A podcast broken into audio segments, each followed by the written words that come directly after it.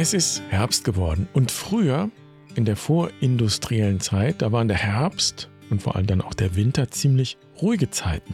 Draußen gab es nicht viel zu tun, die Arbeit ruhte draußen, das Leben spielte sich in den Stuben ab, in den warmen Stuben.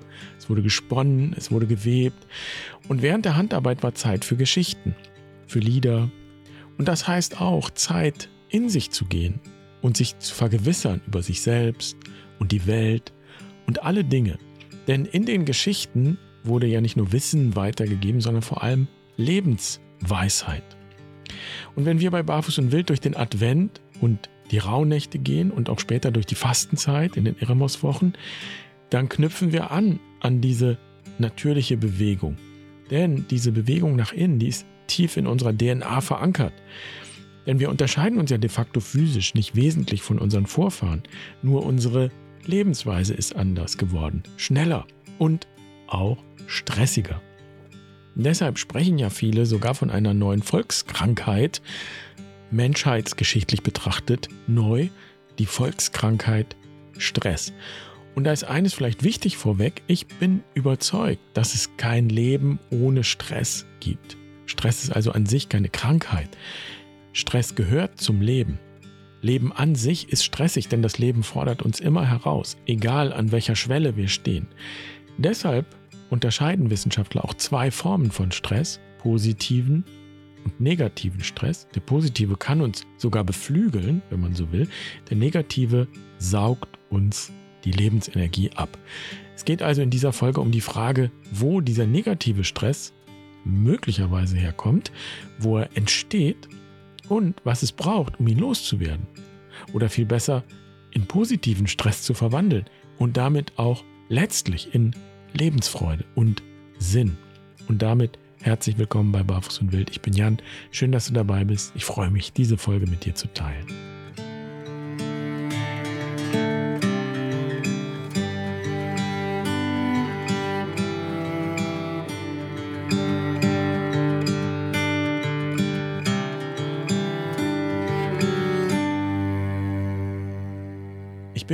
Gerade 50 geworden. Wenn ich auf die vergangenen fünf Jahrzehnte zurückblicke, dann gibt es einen Spruch, der mich immer begleitet hat. Jetzt beginnt der Ernst des Lebens. Und der hat nicht nur einmal begonnen, sondern öfter. Als ich eingeschult worden bin, ist mir dieser Ernst zum ersten Mal begegnet, meine ich. Und ich bin inklusive Studium dann immerhin 20 Jahre in der Schule gewesen, wenn man so will. Und da hat der Ernst des Lebens mehrfach begonnen an der Schwelle von der Grundschule zum Gymnasium, an der Schwelle zur Oberstufe, an der Schwelle zum Studium und natürlich nach dem Studium, als es darum ging, jetzt irgendwie mit all dem Gelernten auch den Lebensunterhalt zu verdienen. Da war er wieder da, der Ernst. Und dieser Ernst hat mir immer Stress gemacht. Der hat mich angetrieben. Der hat mir auch schlaflose Nächte bereitet, weil ich mir Sorgen gemacht habe, weil ich Ängste hatte, dass irgendwas nicht klappt, dass ich etwas nicht schaffe, dass ich Prüfungen nicht bestehe, dass ich versage und so weiter. Wenn ich heute zurückschaue, dann sehe ich ziemlich deutlich, dass die meisten Sorgen, die ich mir da gemacht habe, aus heutiger Sicht völlig unbegründet waren. Die kamen auch nicht von außen, sondern die kamen von innen, aus mir heraus. Das habe ich bloß damals nicht gesehen. Ich bin sozusagen auf den Ernst des Lebens immer wieder reingefallen. Und ich sehe mich selbst in einem großen Hamsterrad strampeln und strampeln und ich würde gerne zurückreisen und zu mir selber sagen, hey, schau doch mal, was du da machst. Du rennst und rennst und rennst, aber das bringt dich kein Stück weiter. Im Hamsterrad ist das Strampeln ja sozusagen Selbstzweck. Es geht ja gar nicht darum, irgendwo hinzukommen, sondern man strampelt um des Strampelns willen. Und dann wird es stressig. Im negativen Sinn stressig. Und das, was den Hamster im Hamsterrad antreibt, ist ja die Vorstellung, weiterzukommen. Das ist eine Illusion. Und tatsächlich bin ich dieser Illusion erst auf die Schliche gekommen, als ich so Mitte 30 war. Ich würde diese Phase heute Midlife Crisis nennen, meine Midlife Crisis. Da irgendwo endet die erste Lebenshälfte und es erscheint so eine Tür zur zweiten Lebenshälfte. Und es ist nicht selbstverständlich, in unserer Kultur zumindest, diese Türe auch zu öffnen und hindurchzugehen. Ich würde sagen, viele scheuen sogar diese Tür. Als ich beim ZDF anfing, da war ich so 33 und da hing an einer Bürotür eine Postkarte mit dem Text Heute zu allem fähig, morgen für alles zuständig. Und ich habe ein paar Jahre gebraucht, um zu verstehen, was das für mich bedeutet oder hätte bedeuten können. Das hätte mir eine Warnung sein können. Ein Hinweis, ein Wegweiser. Ich habe damals zuerst darüber gelacht und mich auch darüber lustig gemacht. Das war für mich so ein Behördenspruch, dachte ich. Ich wollte nicht zu den alten Knackern gehören, die sich, so kam mir das vor, bestens damit auskennen, wie man sich Arbeit vom Leib hält. So habe ich das damals gesehen. Und in den ersten Jahren beim ZDF war ich wirklich zu fast allem fähig. Ich bin von einem Projekt zum nächsten gehastet. Und ich sage auch dazu, das habe ich zuerst auch gar nicht als Stress empfunden, sondern als Privileg. Ich habe es total genossen, die Möglichkeiten zu nutzen, die ich da jetzt hatte. Ich wollte auch was erreichen. Ich war bereit, mich mit Haut und Haaren da reinzugeben. Und ich gehe mal davon aus, dass meine Vorgesetzten das auch ganz super fanden. Denn während wir jungen Redakteure, ich war ja nicht alleine, während wir so 10 bis 15 Projekte im Jahr umgesetzt haben, jeder, gab es zum Beispiel einen alten Redakteur, der hat nur vier gemacht. Und irgendwann, nach gar nicht so langer Zeit, da haben wir Jungen natürlich auch gemerkt, dass es auch Schattenseiten gibt, dass viele Projekte auch viel Kraft kosten und dass wir auch nicht den ganzen Tag nur Kuchen backen können, sondern dass es auch einfach viele Aufgaben gibt, dass eben, um in dem Bild zu bleiben, auch Brot gebacken werden muss. Und dann haben wir die Köpfe zusammengesteckt und haben uns gefragt, wieso müssen wir eigentlich so viel machen, also so viel Brot backen und warum macht der eigentlich nur so wenig und dann auch noch eine ganze Menge Kuchen dabei? Kann der nicht mehr Brot machen? So, und das ist so eine Bewegung, wo ich mich gerne damals aufgeweckt hätte. Also statt aus meinem eigenen Hamsterrad auszusteigen und zu schauen, was ich eigentlich wirklich will, was ich wirklich tun will, was ich erreichen will, was mir wirklich wichtig ist und vor allem, was überhaupt möglich wäre, wirklich möglich wäre. Also statt da auszusteigen und erstmal wirklich nüchtern zu schauen, bei mir, habe ich versucht, andere in mein Hamsterrad mit hineinzuziehen, damit es für mich leichter wird. Und zugleich hat mich dieser Kollege auch fasziniert, weil er mit seiner Art gegen den Strom geschwommen ist. Der hat sich wirklich viel Zeit genommen, für seine wenigen Projekte. Der hat jedes Thema inhaltlich durchdrungen. Denn das war es, was er eigentlich wollte. Dafür stand er auch. Er war für die Themen da, für die Sache. Erfolg hat ihn gar nicht so interessiert. Jedenfalls nicht als Selbstzweck. Es war auch keiner von diesen Narzissten, die nur so mit stolz geschwellter Brust rumlaufen und irgendwie wichtig tun, also irgendwie wichtig sein wollen. Er hat also nicht etwas gemacht, um erfolgreich zu sein, sondern er hat Dinge gemacht, die er für wichtig und richtig hielt. Natürlich hat er versucht, sie gut zu machen und damit möglichst viele zu erreichen. Also ich will sagen, Erfolg war ihm nicht egal, aber es war eben kein Selbstzweck. Und er hat ganz nüchtern geschaut, wie sein Platz aussehen kann. Und diese Ruhe und auch diese Autonomie, die das ausgestrahlt hat, die hat mich auch fasziniert. Und so ist die wichtigste Erkenntnis aus dieser Zeit für mich die, wenn ich Stress habe, negativen Stress, dann liegt die Ursache in den allermeisten Fällen, würde ich sagen, gar nicht in erster Linie außerhalb von mir, sondern in mir. Das heißt, ich habe die Möglichkeit, aus dem Hamsterrad auszusteigen. Und nur ich kann das entscheiden. Negativer Stress ist so betrachtet auch eine Entscheidungssache. Und dafür müsste ich aber zuerst einmal sehen, dass ich in einem Hamsterrad unterwegs bin. Ich müsste die Antreiber, die inneren Antreiber und die Glaubenssätze identifizieren. Und das heißt in dem Bild vom Hamsterrad, ich müsste meine Illusionen erkennen. Die Vorstellungen darüber, wie etwas zu sein hat oder wie etwas sein muss, diese Vorstellungen müsste ich praktisch wegstellen können und so Platz machen für das, was wirklich ist, was tatsächlich ist und was wirklich geht und was wirklich für mich wichtig ist. Und der Weg zu diesem Bewusstsein und in der Folge dann zu einer Entscheidung, wirklich das Hamsterrad zu erkennen und zu verlassen, der kann ganz unterschiedlich aussehen. Ich habe viele Menschen erlebt, die sind krank geworden durch negativen Stress. Zum Beispiel. Und das hat sie aber aufgeweckt. Und das hat ihnen ermöglicht, aus ihrem Hamsterrad auszusteigen. Ich habe auch das Gefühl, dass Krankheit in unserer Kultur eine gewisse Legitimation hat. Du darfst dann auch aussteigen, wenn du krank bist oder du sagst, dass du krank bist, aber du musst sagen, ich kann nicht mehr. Und es gibt auch nicht viel Zwischenraum, scheint mir. Entweder Hamsterrad oder praktisch völliger Stillstand, wenn man es auf die Spitze treibt. Das heißt, wenn du einfach sagen würdest, ich will nicht mehr oder ich will es so nicht, dann ist das kein wirklich legitimer Grund, weil du damit ja das System in Frage stellst. Und das ist die zweite wichtige Erkenntnis. Stress hängt zwar wesentlich mit meiner persönlichen Wahrnehmung zusammen, ich bin aber immer Teil eines Systems. Ich übernehme auch bestimmte Ansichten, Vorstellungen, Erwartungen, wie Dinge sein müssen. Und System ist ein vielschichtiger Begriff. Das beginnt ja schon mit den Prägungen, die ich mitbringe aus meiner Geschichte, aus meiner Lebensgeschichte. Und es verbindet sich dann mit den Vorstellungen, die zum Beispiel in einer ganzen Kultur oder eben dann auf einer anderen Ebene in einer Institution eben vorherrschend sind, wie Dinge zu sein haben, wie sie gemacht werden oder eben nicht. Und ich präge diese Vorstellung auch selbst mit in einem System. Es war zum Beispiel dann gar nicht so einfach, beim ZDF, aus der Rolle des Machers später wieder rauszukommen.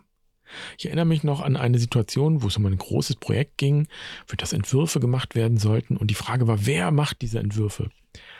Und das war so ein Prestigeprojekt, also nicht das tägliche Brot, sondern eben on top. Kuchen. Und ich vermute mal, dass unsere Vorgesetzten damit gerechnet haben, dass wir, das junge Gemüse, uns drum reißen werden. Nur hatten wir eben mittlerweile kapiert, dass die Aussicht auf ein tolles Projekt noch lange nicht heißt, dass das auch großartig wird, weil es eben zusätzlich ist.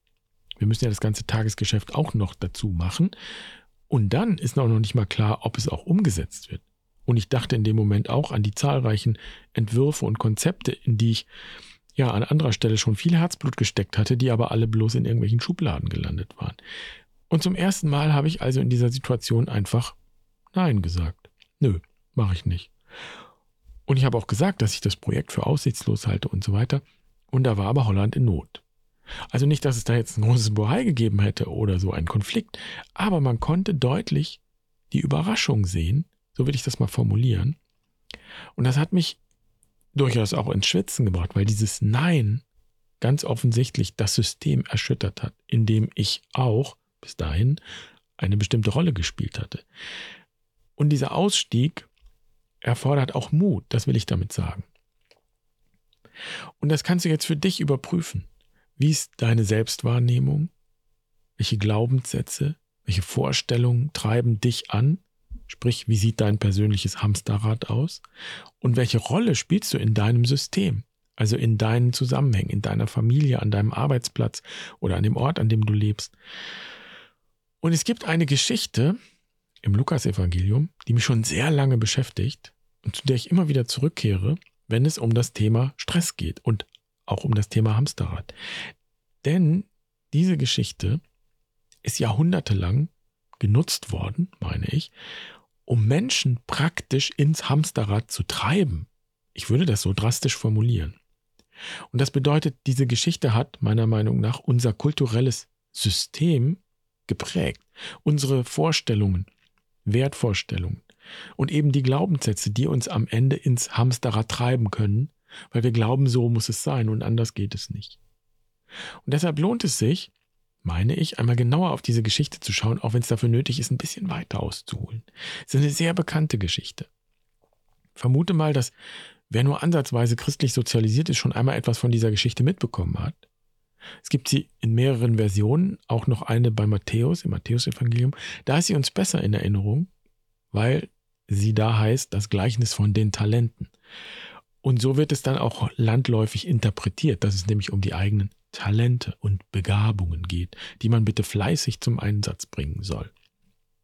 Ich würde die Grundbotschaft, die landläufig in dieser Geschichte gesehen wird und die unsere Kultur eben tief geprägt hat, so auf den Punkt bringen. Sei schön brav und fleißig, dann kommst du in den Himmel. Und das kann man übersetzen, wie man will. Himmel kann auch heißen, dann wirst du erfolgreich sein, dann wirst du gesund sein, dann wirst du Karriere machen und so weiter. Und diese Geschichte mit dieser Interpretation zeigt sehr gut, wie tief das Leistungsdenken unsere Tradition und Kultur geprägt hat, bis heute. Ich bin ziemlich überzeugt, das kommt jetzt dazu, dass diese Geschichte 2000 Jahre lang gründlich missverstanden worden ist. Es geht in dieser Geschichte eigentlich gar nicht darum, möglichst brav und fleißig zu sein, sondern es geht um etwas ganz anderes. Wir haben es bloß nicht gesehen. Super interessant, warum eigentlich nicht? Und erfahrungsgemäß, auch das vorweg, gibt es auch Widerspruch, wenn ich meine Sicht auf diese Geschichte darlege. Da gibt es Leute, die können diese Sicht partout nicht akzeptieren. Ist auch interessant. Also, die erste Spur, die zu dieser anderen, neuen Sichtweise führt, die hängt schon mit dem Wort Talente zusammen. Ein Talent ist nämlich historisch nichts anderes als eine Gewichtseinheit, mit der ein bestimmter Wert aufgewogen wird. Also ein Talent ist eine antike Währung. Es geht um Geld. Und bei Lukas in der Variante sind es keine Talente, sondern sogenannte Minen. Eine andere Währung, die heißt Mine. Deshalb wird die Geschichte bei Lukas auch öfter so betitelt, das Gleichnis vom anvertrauten Geld. Die Geschichte ist ganz einfach.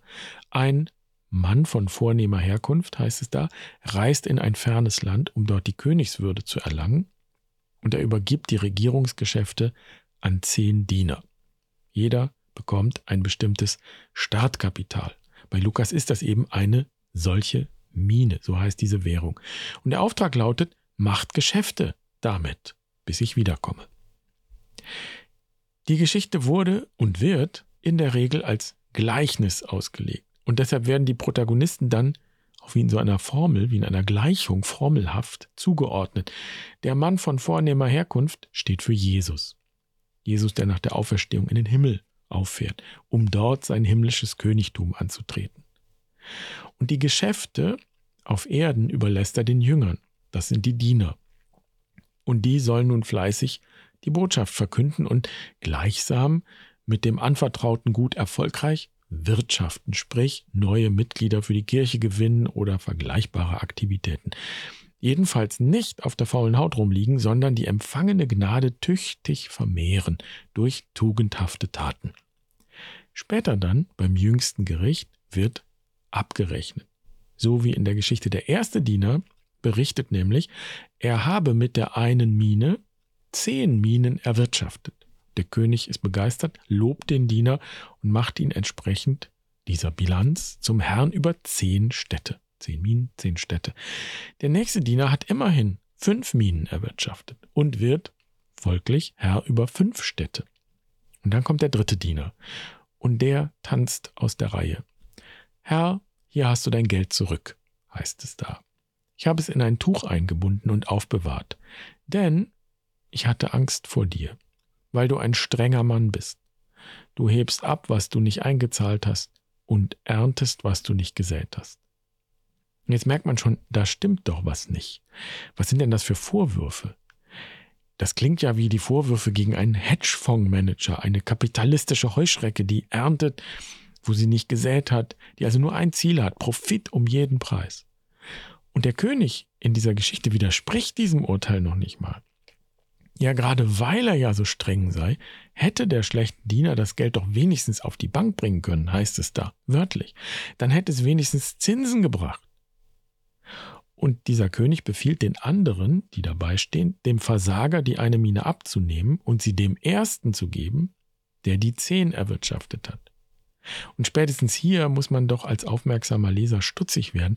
Warte mal, hatte Jesus nicht ein paar Kapitel vorher noch gesagt, gebt acht, Hütet euch vor jeder Art von Habgier, denn der Sinn des Lebens besteht nicht darin, dass ein Mensch aufgrund seines großen Vermögens im Überfluss lebt? Wortwörtlich.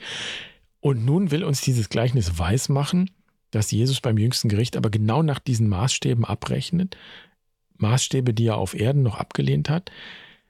Genau das, dieses Unwahrscheinliche, wurde und wird in der Regel aber angenommen. Wenn der König dann im Gleichnis sagt, Wer hat, dem wird gegeben, wer aber nicht hat, dem wird auch noch weggenommen, was er hat. Also so verstanden, begründet und rechtfertigt das Gleichnis von den Minen eine Leistungsspiritualität. So habe ich das auch gelernt als Kind und als Jugendlicher. Und immer wieder höre ich das. Sei schön brav und fleißig, dann wirst du auch belohnt. Natürlich nur symbolisch im Himmel. Und dann ist mir schon in der Schulzeit eine andere Sicht auf diese Geschichte begegnet. Da habe ich gelesen von einer lateinamerikanischen Basisgemeinde, das war irgendwann Ende der 80er, eine Basisgemeinde, die diese landläufige Deutung nicht so einfach akzeptieren wollte oder konnte.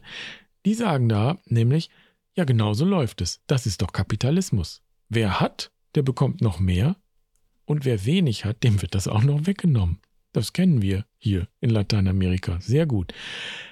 Und tatsächlich, wer wirklich in den Text einsteigt, ja, der kann ja gar nicht anders, als hier zumindest Fragen zu stellen. Vielleicht braucht es tatsächlich einen solchen Abstand von der europäischen oder westlichen Kultur, um das sehen zu können. Und dann habe ich mich im Studium ausführlich mit der Geschichte befasst. Ich wollte wissen, ob das tatsächlich nur eine Schnapsidee der Lateinamerikaner ist, ob die da irgendwas reinlesen in den Text oder ob diese Sichtweise, diese kritische und ja auch politische Sichtweise sich irgendwie auch im Text selbst belegen lässt. Also das heißt, ich wollte wissen, was uns der ursprüngliche Autor, in diesem Fall Lukas, möglicherweise sagen wollte, wenn es nicht darum gehen soll, unsere Leistungsbereitschaft zu erhöhen und jetzt im übertragenen Sinn den Kapitalismus zu preisen. Tatsächlich ist die Geschichte von den Minen, von dem anvertrauten Geld, überhaupt kein Gleichnis. Lukas erzählt hier nämlich keine erfundene Geschichte, sondern er greift einen historischen Stoff auf. Er lässt Jesus also in dieser Geschichte tatsächlich über ganz konkrete historische Politik und Ökonomie sprechen. Der Hintergrund dazu findet sich bei Flavius Josephus, das ist ein antiker Historiker, der um die gleiche Zeit geschrieben hat wie Lukas im ersten Jahrhundert, und der beschreibt in seiner Geschichte des Judentums einen ganz ähnlichen Vorgang. Da ist der Sohn des Herodes, Archelaus, der tritt nach dem Tod seines Vaters Herodes die Herrschaft an, also sein Erbe, und dieser Archelaus lässt in Jerusalem gleich mal einen Aufruhr grausam niederschlagen und dabei 3000 Menschen töten. Also das war auf Deutsch gesagt ein Arschloch. Und als dieser Archelaus, der Sohn des Herodes, dann nach Rom reist, um seine Herrschaft vom Cäsar bestätigen zu lassen, da fährt eine Gesandtschaft hinterher, erzählt Flavius Josephus historisch, ist so passiert, die das verhindern soll. Und genau dieses Motiv findet sich eben auch bei Lukas. Über diesen Mann vornehmer Herkunft in der Geschichte, der König werden will, heißt es nämlich, da ihn aber die Einwohner seines Landes hassten, schickten sie eine Gesandtschaft hinter ihm her und ließen sagen, wir wollen nicht, dass dieser Mann unser König wird. Lukas zeichnet hier also gar nicht das Bild von Jesus, der in den Himmel auffährt, sondern sozusagen das ganz konkrete und historische Bild von einem Anti-Jesus, also de facto ein Gegenbild zu Jesus. Er nimmt Bezug auf die Herodes-Familie und in der Zeit, die Leser in der Zeit, die wussten alle, wovon die Rede ist. Herodes war bekanntlich an der Macht zur Zeit Jesu und Lukas lässt Jesus diese Geschichte praktisch als Gegenbild erzählen und auch als Warnung. Weil nämlich viele meinten, das Reich Gottes werde jetzt sofort mit großer Herrlichkeit in der Welt erscheinen, Jesus wird die Macht übernehmen. Und dann sagt diese Geschichte erstmal, nee, stopp, das kommt nicht so, wie ihr das vielleicht denkt, sondern anders. Auf eine andere Weise, auf stillere Weise, auch auf persönlichere Weise, auf eine Weise, die auch unter Umständen unangenehm sein kann oder auch einigen Mut erfordert. Und daran werdet ihr aber das Reich Gottes erkennen. Der Held der Geschichte ist nämlich de facto gar nicht der erste Diener, der so wahnsinnig erfolgreich ist, sondern der dritte Diener, der den Mut hat, aus dem grausamen System auszusteigen. Der wagt es nicht nur dem König die Wahrheit ins Gesicht zu sagen, er verweigert auch die Teilnahme, indem er das Geld nicht anrührt. Er wickelt es nur in ein Tuch, heißt es. Wenn er es sicher aufbewahrt hätte, damals, historisch betrachtet, hätte er es vergraben müssen. Das war damals sichere Aufbewahrung. Aber hier geht es nicht um Aufbewahrung, hier geht es um Ignorieren. Der ignoriert das Geld schlicht und ergreifend. Möglicherweise muss man sogar sagen, dass er das Geld dieses Antikönigs auf diese Weise verachtet. Das ist ein Ausdruck von Kritik und Widerstand. Und die Moral von der Geschichte ist also tatsächlich eine Antimoral. Wer hat, dem wird gegeben. Das beschreibt ziemlich genau die Maßstäbe unserer Welt, die eben ganz anders funktioniert als das Reich Gottes. Das Reich Gottes kommt auch nicht von oben Und auch eben nicht, wenn wir alle brav und angepasst und fleißig sind, sondern es ist schon da, aber von unten. Wenn wir die Maßstäbe dieses höher, schneller, weiter überwinden. Und eben auch die ungerechten, krankmachenden, stressenden Vorstellungen und Glaubenssätze überwinden und so aus dem Hamsterrad aussteigen, das dieses System darstellt. Jesus ist in dieser Geschichte ein Antikönig, der nicht mit Pauken und Trompeten die Weltherrschaft übernimmt, sondern der in einer Krippe geboren wird, der die Armen selig preist und der unmittelbar nach dieser Geschichte vom anvertrauten Geld auf einem Esel in Jerusalem einreitet, als Messias, aber als ohnmächtiger Messias. Und der wird da bekanntlich gekreuzigt. Ich bin den Leuten von der lateinamerikanischen Basisgemeinde unendlich dankbar, dass sie mir diesen neuen Blick auf die Geschichte ermöglicht haben. Und ich habe bald bemerkt, dass es nicht nur um die politische Interpretation geht und die historischen Hintergründe, sondern im Kern geht es um die Spiritualität, die in dieser Geschichte vermittelt wird. Und das ist jedenfalls keine Leistungsspiritualität. Jedenfalls kann die Geschichte eigentlich nicht mehr dazu verwendet werden, eine solche Leistungsspiritualität zu rechtfertigen. Und genau das passiert aber ständig. Höre ich immer wieder. Und ich meine auch gar nicht nur den kirchlichen Kontext. Diese Geschichte und diese Leistungsspiritualität, die ist de facto Teil unserer Kultur geworden. Diese Leistungsspiritualität ist uns gewissermaßen kulturell in Fleisch und Blut übergegangen. Und das hat vielleicht umgekehrt, so betrachtet, seltsamerweise dazu geführt, dass wir diese Geschichte vom anvertrauten Geld gewissermaßen auf den Kopf gestellt haben, indem wir den erfolgreichen Diener zur Hauptfigur erklären. Und deshalb habe ich die Geschichte auch erzählt, weil ich gerne deutlich machen würde, dass es mir nicht genügen würde, bloß die Symptome von Stress zu beseitigen.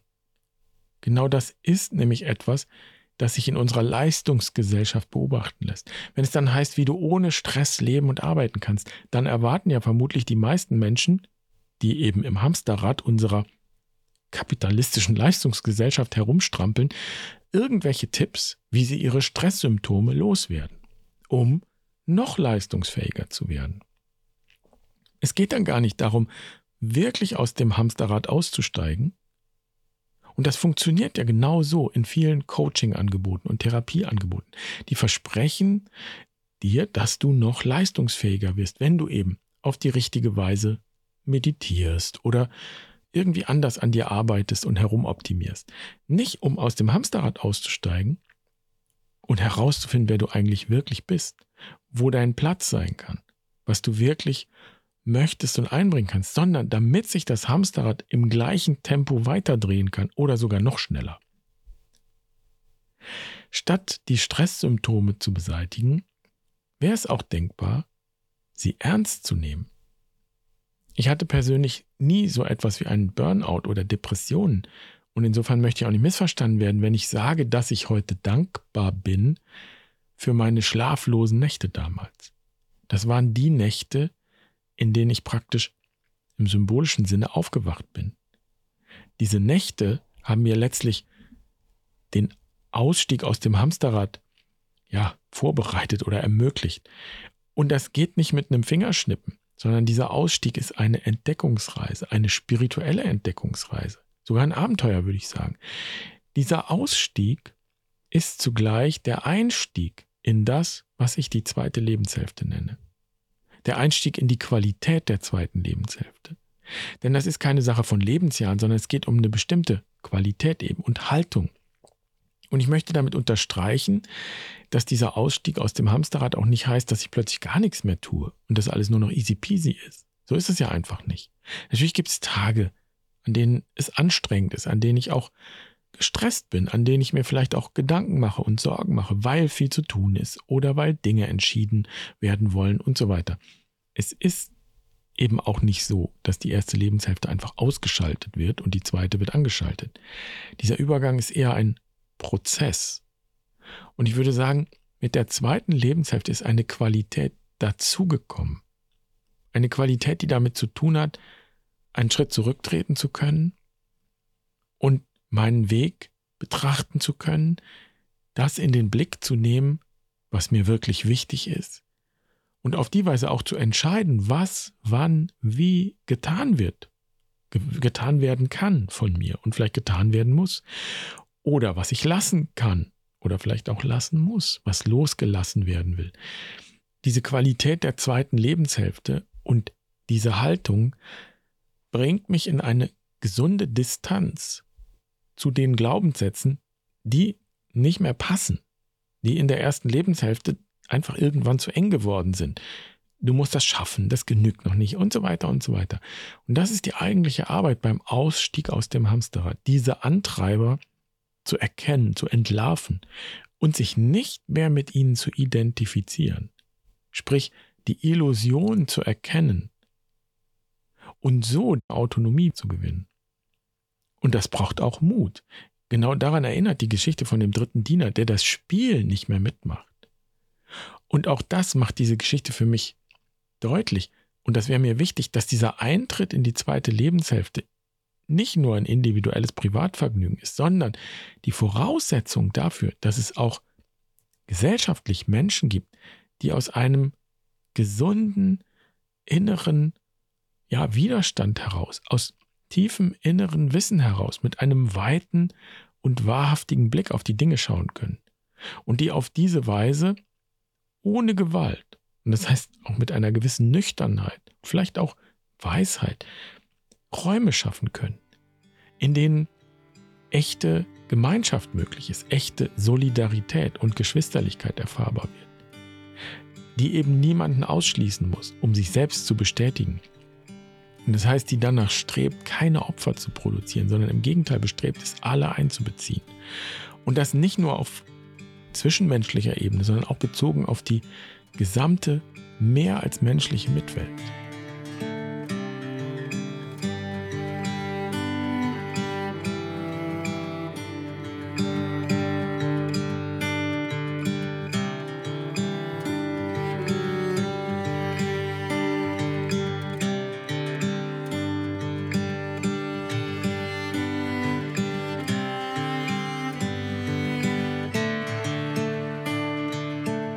Wenn wir in die Natur schauen, die sich in unseren Breiten in dieser Jahreshälfte im Herbst und im Winter ja gewissermaßen zurückzieht, in sich geht, dann ist diese natürliche Bewegung nach innen, kann man sagen, wie ein Wegweiser für uns. Auch Raum zu schaffen für diese Qualität der zweiten Jahreshälfte oder eben auch Lebenshälfte. Und damit die Voraussetzung für einen echten Ausstieg aus dem Hamsterrad. Und deshalb knüpfen wir auch dieses Jahr wieder an die alten Traditionen im Jahreskreis an. Wir gehen gemeinsam durch die Rauhnächte und dann auch durch die Fastenzeit in den Eremoswochen. Wenn du also bloß ein bisschen spirituelles Shishi suchst, um dich noch mehr zu optimieren, um deine Leistungsfähigkeit zu steigern, dann bist du bei uns falsch. Wenn du wirklich in dich gehen willst, du wirklich zu dir kommen willst, wenn du tief gehen willst in diese Qualität der zweiten Lebenshälfte, dann willkommen. Du findest alle Angebote bei uns auf der Webseite und wenn du Fragen hast, immer her damit. Hier gibt es ja mittlerweile ein wunderbares, großherziges und engagiertes Team, das sich sehr auf dich freut. Also schön, dass du heute dabei warst. Ich wünsche dir eine schöne Woche. Mach's gut. Pace bene.